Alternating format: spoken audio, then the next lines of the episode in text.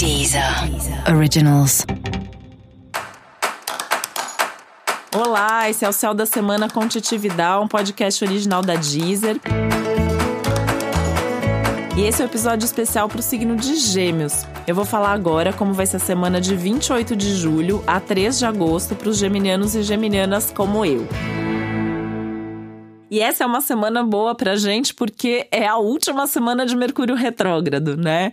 Não vou nem falar assim que o Mercúrio retrógrado ele é só ruim, ele só traz problemas, porque não é verdade, né? A gente sempre decide coisas importantes, resolve coisas importantes aí durante as retrogradações do Mercúrio mas também é sempre um momento muito reflexivo, tem todo um peso envolvido nisso.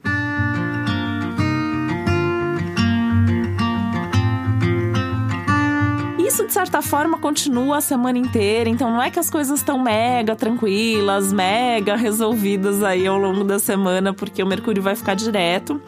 Mas a gente já começa a aliviar um pouco esse excesso de pensamento, esse excesso de preocupação. E esse é um momento que, mesmo alguns pensamentos mais repetitivos aí que a gente tá, tá tendo e tudo mais, né, de alguma maneira isso vai se resolvendo e a solução vai aparecendo. Gêmeos é um signo que também está bastante favorecido com a lua nova que acontece essa semana, porque pode trazer novidades muito boas, novidades profissionais, novidades pessoais, novos cursos, estudos, eventos que aparecem.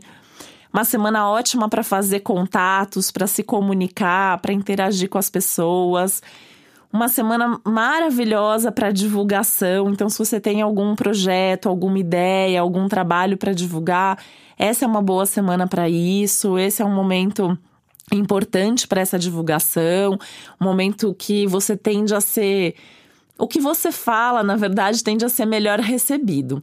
Só que tem que trabalhar aí a insegurança, os medos, né? Tem uma coisa aí de uma conexão maior do que o normal com aquilo que pode dar errado, aquilo que não pode, não vai funcionar direito. Então tem que driblar um pouco isso para que você realmente consiga externalizar de uma maneira saudável, mais radiante, mais brilhante, que é mesmo o natural do signo de Gêmeos.